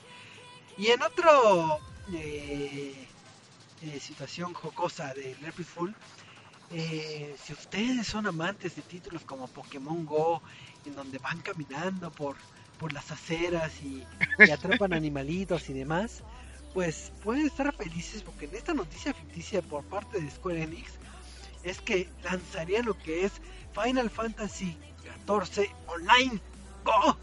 Así es, entonces en esta eh, aplicación ficticia puedes ir recorriendo las, las calles de tu ciudad favorita y porque lo que descubrieron los desarrolladores es que no puedes dejar de vivir esta pasión por, por sacar recursos en tu juego favorito. Entonces, qué mejor manera que sacarlos caminando. Entonces, la mecánica es muy similar a Pokémon Go, en donde llegas a un punto y puedes picar piedra, puedes talar árboles, inclusive ir Y te venden un selfie stick. Exacto. Bueno, un Y- palo. ¿Cómo dice este? Sí, un selfie stick, ¿no? Sí, pero le ponen un nombre extraño. Pero como sabrán, eh, en este tipo de juegos, pues el, el success rate o el, el porcentaje de que logres obtener un recurso no es de 100%, puedes adquirir este selfie stick que comenta eh, el buen Eduardo. Entonces se lo pones a tu teléfono y puedes pegarle a las piedras de verdad y talar eh, árboles de verdad o inclusive echarlo al agua y como si fuera caña de pescar y, y así eh, sí obtendrás los recursos. Así que creo que es la aplicación que todos hubiéramos deseado. Ah, ¿verdad? No es cierto. Sí, sí, sí. Para que salgan y pongan a minarse. Ándale. Pero bueno, A ejercitarse. pero eso sí, hay que aplaudir el lado creativo de, de todas estas noticias.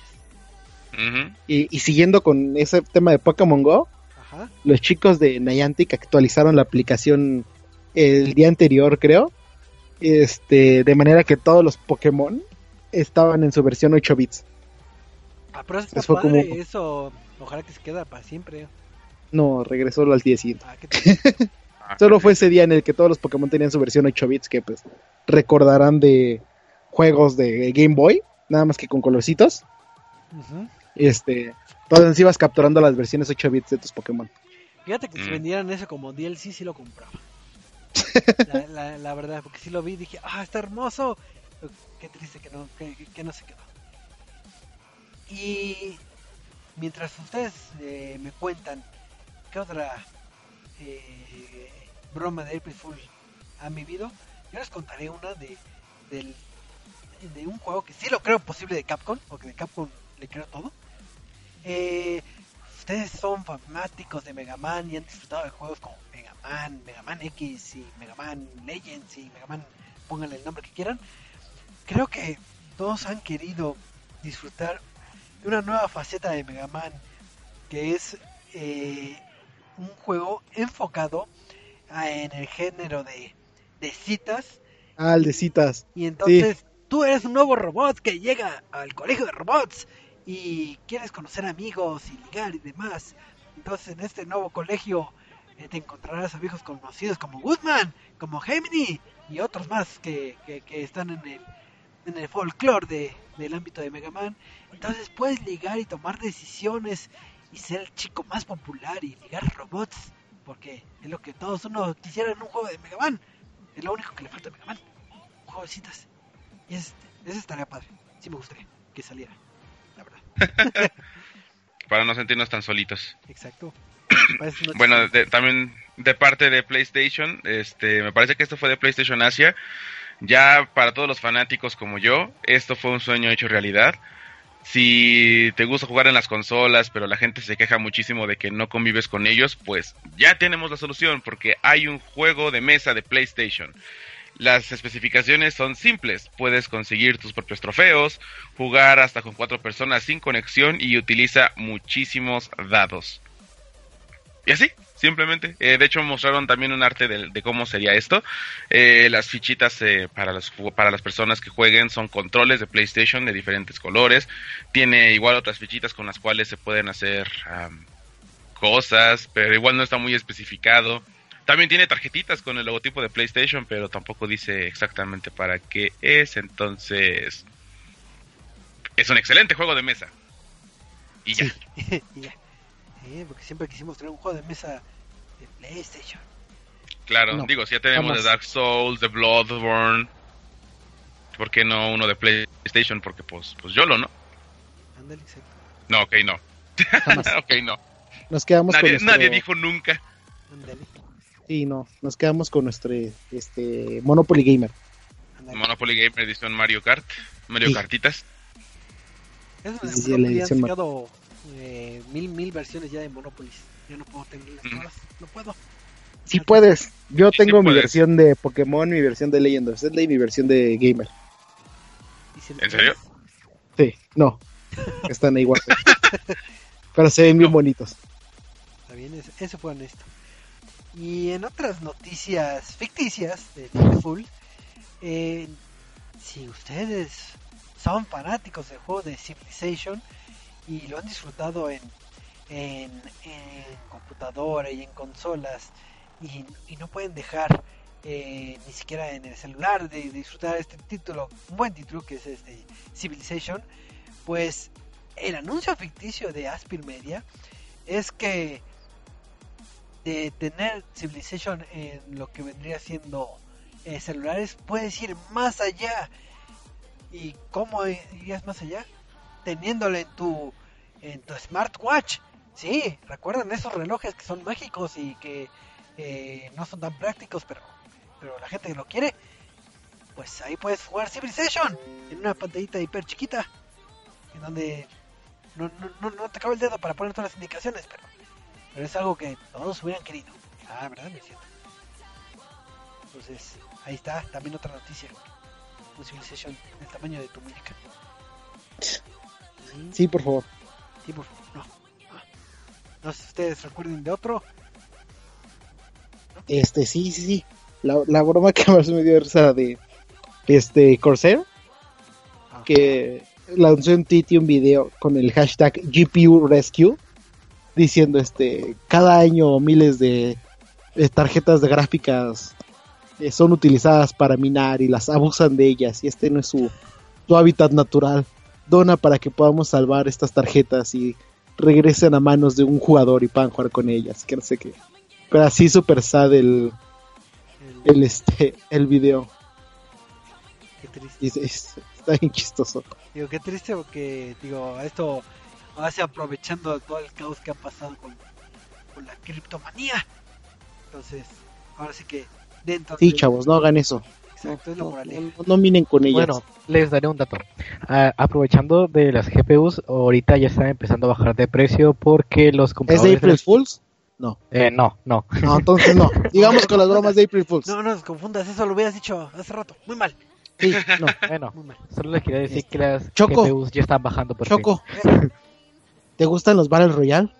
Claro, claro, me gusta. Como- pensar- Como PUBG y Fortnite. Sí, es más, todos los Sí, juegos deberían que irse para, para, para, para los Battle Royales.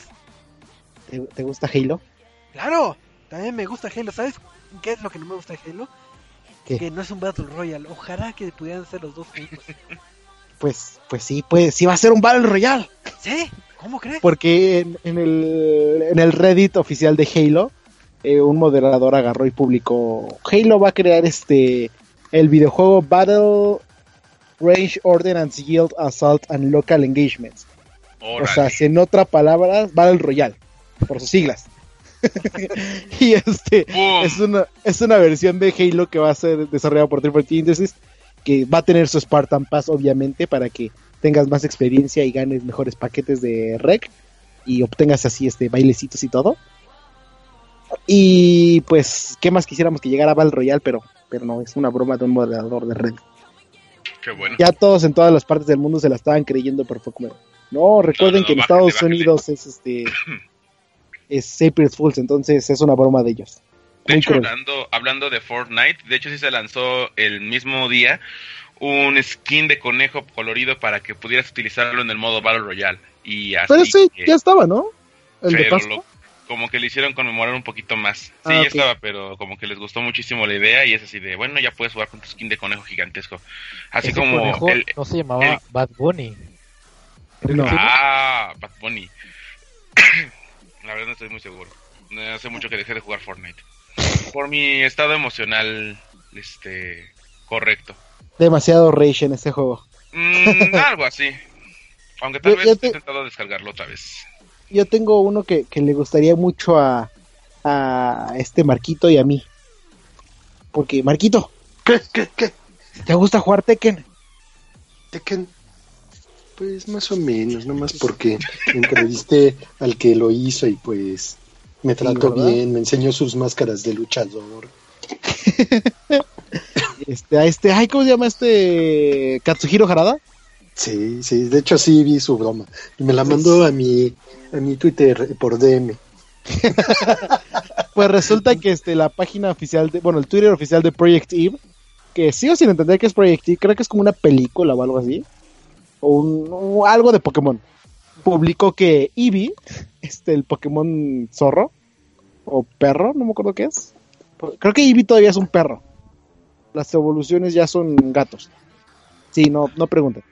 Este, Eevee, Eevee se iba a unir al roster de Tekken 7 y publican la foto de este de este Akabushi, creo que es, este peleando con Eevee, con, Ajá.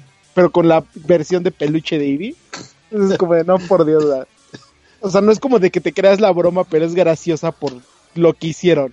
Y todavía este, este Harada agarra y publica, sí, sí, este Eevee va a llegar, miren, y está ahí una imagen de él peleando. Entonces, como de, ok.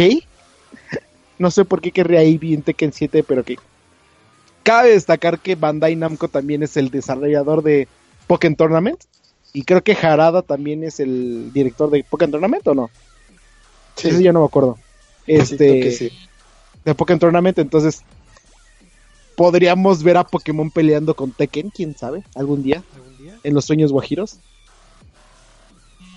Pero sí, estuvo muy... fue, fue de esas bromas que no, no caes en ellas, pero son graciosas nada más por eso. Porque sí. Ah, muy bien. Tío, y, regresando al mundo de Fortnite que están to- tocando hace rato, este, el April Fools eh, dentro del juego eh, modificaron eh, las estadísticas de dos ítems que, que están presentes uno fue de Boogie Bomb, que, que es un ítem que hace que los jugadores pongan a bailar. Entonces alteraron las, las mecánicas para que estos pudieran saltar demasiado.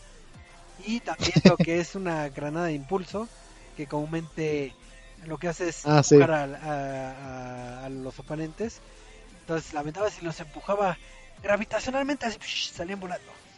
Pero, digo, ese como April Fool dentro del juego de Fortnite. Pero, Eduardo, ¿a ti ¿Qué te gusta los Battle Royale? ¿Otra vez? Sí, ¿Sí? sí, sí. ¿Te gusta un juego que se llama Path of Exile? No lo conozco. Bueno, es un juego como de cartas, creo. No, es RPG, Ah. creo, no sé. Entonces sí, sí. Pues también ellos anunciaron subiéndose al, al tren del mame del, de Battle Royale que también iban a tener una versión de Battle Royale. Entonces, si siempre soñaron con, con tener más Battle Royales, pues ahora sí que todos están subiendo eh, ficticiamente ahorita a, este a este nuevo género que, que digo, ahorita suena como broma, pero muchos estudios te, te lo apuesto que están pensando cómo hacer su juego o un nuevo juego con estas mecánicas. Y como marco de referencia, recuerden escuchar el podcast de hace como dos, tres podcasts pasados hablamos de esta temática. Cuatro podcasts, no me acuerdo. O cinco podcasts. O seis podcasts. y Pero sí, sí, sí. ¿qué otros, qué otros? April Fool o ya se? Este, la de Far Cry. ¿Qué, ¿Qué pasó en Far Cry? Lanzaron un tráiler de Far Cry 5, los de Ubisoft, con este... Como, pues, como sabrán, de Far Cry 5, como que el atractivo principal es este boomer, Ajá. el perrito. Entonces lanzaron un tráiler con un jugador así, este, acariciando a Boomer en el juego y jugando con él. Y al lado de él su perro en la vida real con cara de... ¿Por qué me cambias por este Boomer? No lo hagas. Y este, y entonces dice Ubisoft como, ah, para que juegues con tu perro en la vida real como si fuera Boomer, ten un juguete eh, chillón de este, de un rifle ARC, para que lo avientes y te lo traigas y sientas que Boomer te está trayendo tus armas. Y entonces ya saca el juguetito y juega con el perrito como si fuera Boomer. Está bien chistoso. Está bien bonito y chistoso. Entonces, compren sus, sus armas para que jueguen con sus perritos. Claro. Entonces Los videos de Dogo siempre son bonichistoso. ¿Mande? Le puedes decir bonichistoso. Wow. Pero sí, esa fue la broma de, de Ubisoft. Ok. Ahí tienen alguna otra broma. Que si no para para ir este comentando otras cosillas de sobre el April Fool. Digo, más que nada quiero hacerle las preguntas a ustedes porque eh, digo, ahorita en estos años eh, las bromas son muy creativas, son bastante divertidas, pero hace como que será 5 a 10 años para atrás eh, las bromas eran más eh, en el sentido que sí te engañaban. Así como que más elaboradas. más elaboradas en el sentido que sí sonaban como algo real. Ahorita es, de entrada ya lo ves ficticio y lo ves chistoso. Así que, ah, ahí, ah, y te ríes. Pero eh, hace como 10 años sí me acuerdo que eran como que jugaban con tus, con tus sentimientos. Entonces no sé si ustedes alguna vez cayeron con estas eh, notas ficticias que salieron años, años atrás o, ustedes siempre fueron... Eh, eh, ahora sí que de ojo crítico y nunca cayeron. Yo tengo una broma en la que podemos estar cayendo todos, pero no sabemos si es real o no. ¿Cuál? La de los huevos de Spyro. Mmm, cierto. ¿No lo vieron? ¿Cuál, cuál? Sí, lo acabo de ver ahorita, de El, hecho. el primero de abril, este, uno de los eh, editores de IGN, de Estados Unidos, subió una foto con un huevo morado y una cuenta de, ¿qué es este? Bob McFarlane, no, no me acuerdo cómo se llama, que es de arroba Spyro de Dragon, y pone a algo así de, algo está pasando, o algo, es, es algo, esto- algo va a pasar y todo es como de, esto es una broma de April Fool, y el güey de IGN como de, no, que no sé qué, que no es una broma, es este, es real y ahí está el Twitter y todo, algo va a pasar, ¿no? Este, se los juro que llegó el paquete así misteriosamente a mí. Y entonces como, de, pero es el único huevo morado que ha aparecido. Y luego subieron una foto en la cuenta de Spyro de Dragon, en la nueva, una foto de este de Crash Bandicoot jugando algo y en el reflejo de los de los ojos se ve que está jugando Spyro. Y luego según creo que ya apareció otro huevo morado y es como de Dios santo, ¿qué está pasando? Pero nadie ha dicho si es verdad o no. Yo digo que, Entonces todavía no, que de no sabemos si es- Porque, digo, al menos eh, si no mal recuerdo, eh, esa foto que comentas de Crash jugando este Spyro ya salió hasta el 4 de abril. Entonces, digo, sería una broma podría ser una broma muy larga. a largo alcance y ojalá que no. Y creo que muchos andan esperando eh, al menos un remaster, una remasterización de Spyro o algo. Sí. Según ya bien. estaba como que en este en pláticas, pero no en rumores más bien. Entonces era como de ¿será cierto? ¿Será no será cierto? ¿Será? ¿Será o no será? Es un misterio. Sí. Entonces seguimos con el misterio de que si Spyro the Dragon es real o no. Este año no hicieron bromas de Half-Life 3, ¿verdad? Ni nada así. Eh, no, no sé si Gaben hizo broma. Vamos a checar rápidamente. De Lord Gaben. Sí, según yo no. Y se me hizo raro. Siempre hace. Bueno, No. Cualquier año, a cualquier fecha. No tiene que ser Fool. Ah, bueno, él sí. Pero este sí, no sé qué otras bromas tengan por ahí. Pues, Pues de hecho, a lo mejor Choco se acuerda de una en la que casi caemos. Bueno, creo que nada más yo. De cuando estaban anunciando la película de Dragon Ball Z, la batalla de los dioses, que estaban diciendo de. Era, estaba pasando el Día de los Inocentes. Y pues en eso empezaron a rumorar que la voz de Goku iba a ser este Adal Ramones. No, pues yo dije, no, voy a subir esto al grupo para que empiecen a confirmarlo. Es Y sí, resultó que, y resultó que era broma, eso. Y sí es cierto ese comentario que dice Marquito. Sí. Hace, digo, eh, a los inicios de, del medio, cuando el April Fool era que sí te podían engañar, muchas veces lo, Sí. lo Es que, como dices, y... hace... Sí, sí, de hecho yo estaba a punto de publicar la nota, pero dije, no, mejor me asesoro con los de confianza. Sí, es que hasta hace cuatro años en la cultura mexicana no se daba mucho el April Fools. Y esa es como la diferencia, porque por ejemplo para nosotros el April Fools es el Día de los Inocentes, que es en Sí. diciembre. Mm, Pero todas las compañías de tecnología y de, estado, de, de desarrollo de viejos son estadounidenses. Y las sacan hasta abril primero, entonces es como de que a todos, nos- a todos los jugadores que son fuera de Estados Unidos o de algún país de habla inglesa, los agarran en la baba porque es como de, ah, espera, ¿esto es real o no es real? Espera, no, sí debe de ser real. Y después como ah, no, espera, ellos juegan al Fool, ¿verdad? Ujú. Y te rompen tu corazón. Sí. Sí, pero estoy intentando acordar cuál es, cuál es este. Llegué a medio caer, pero ahorita no, no recuerdo muy, muy bien. Pero, yo me acuerdo de alguna de hace como dos años. Pero no. Estoy estoy tratando de acordarme que habían anunciado de este de videojuegos. Que era como de ah, tal videojuego va a salir. Pero. Ah, fuck. Este, no, no me acuerdo. Ahorita me acuerdo. bueno, Pero a ver, donde ¿qué? sí podemos haber caído tal vez varios, digo ya de antaño, Ajá. es cuando, no sé si se acuerdan, allá como por el 92 que, que decían que Shenlong estaba en Street Fighter 2. No me acuerdo. Oh, sí, Sí, sí, te acuerdas, no, sí, sí. No, sí, que era uno de los personajes legendarios de la serie, pero que era un secreto o una combinación de elementos el hacer que saliera.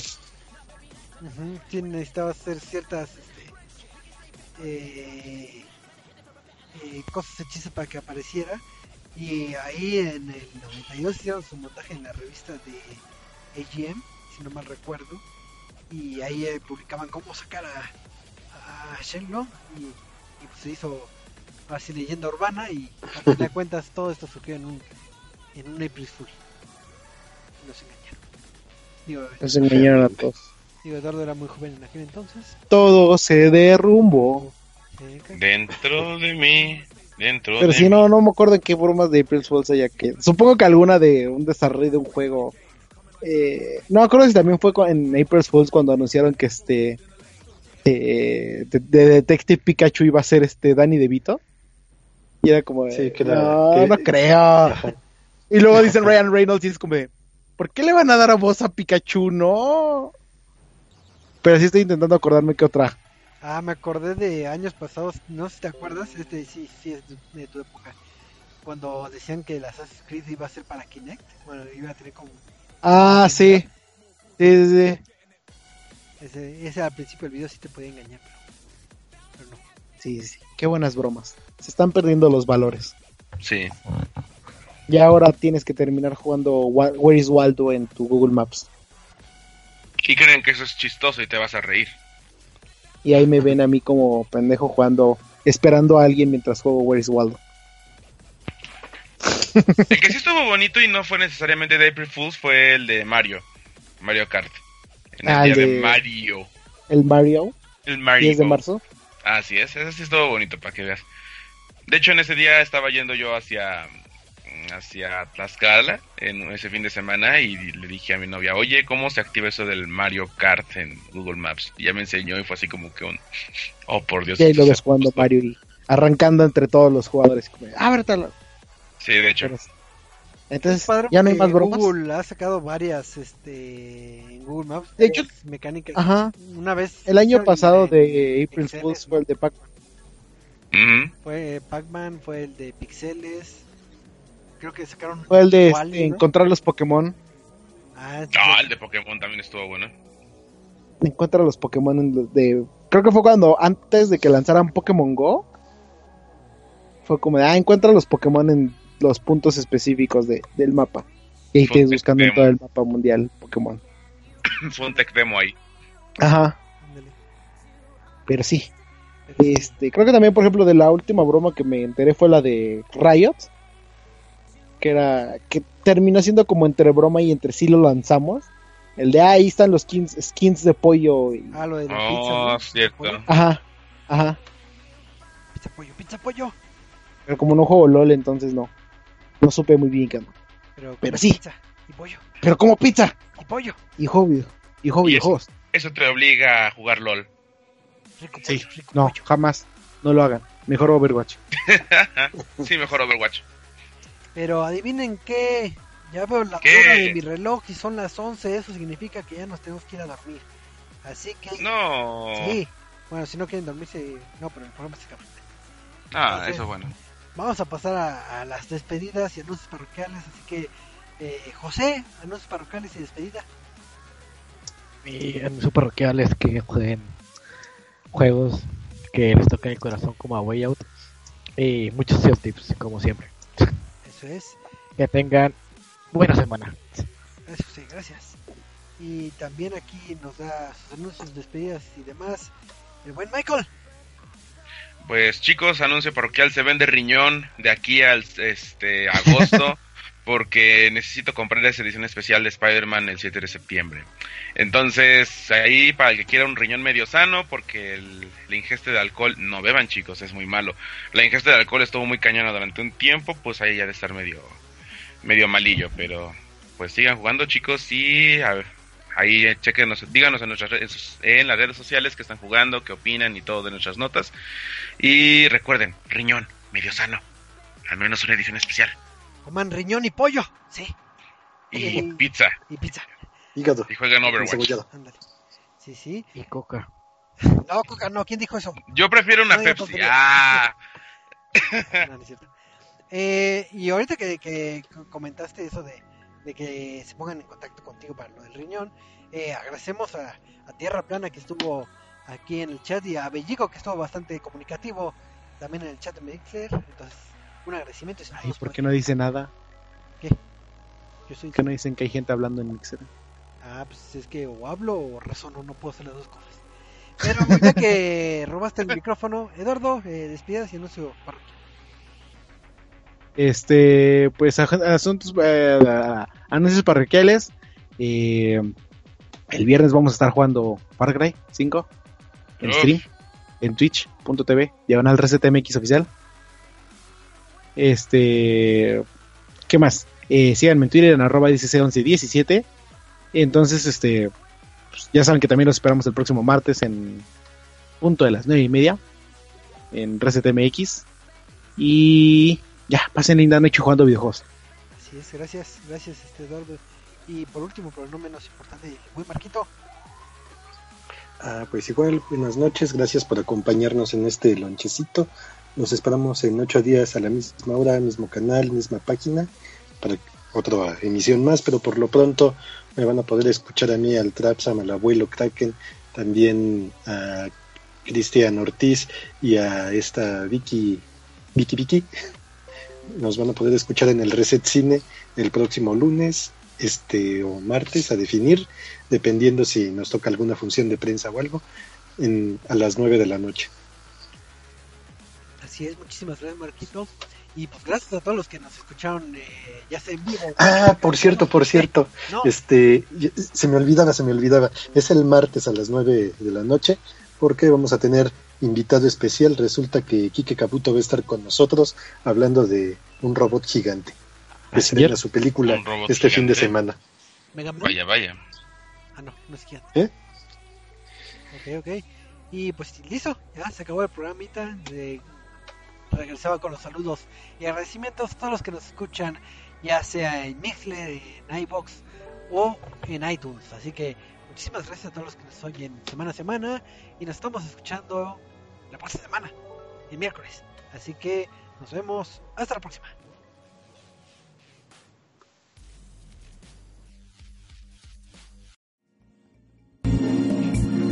Acabas de escuchar Reset Lounge, un podcast de Reset MX. Recuerda buscarnos en Twitter, Facebook, iTunes y YouTube.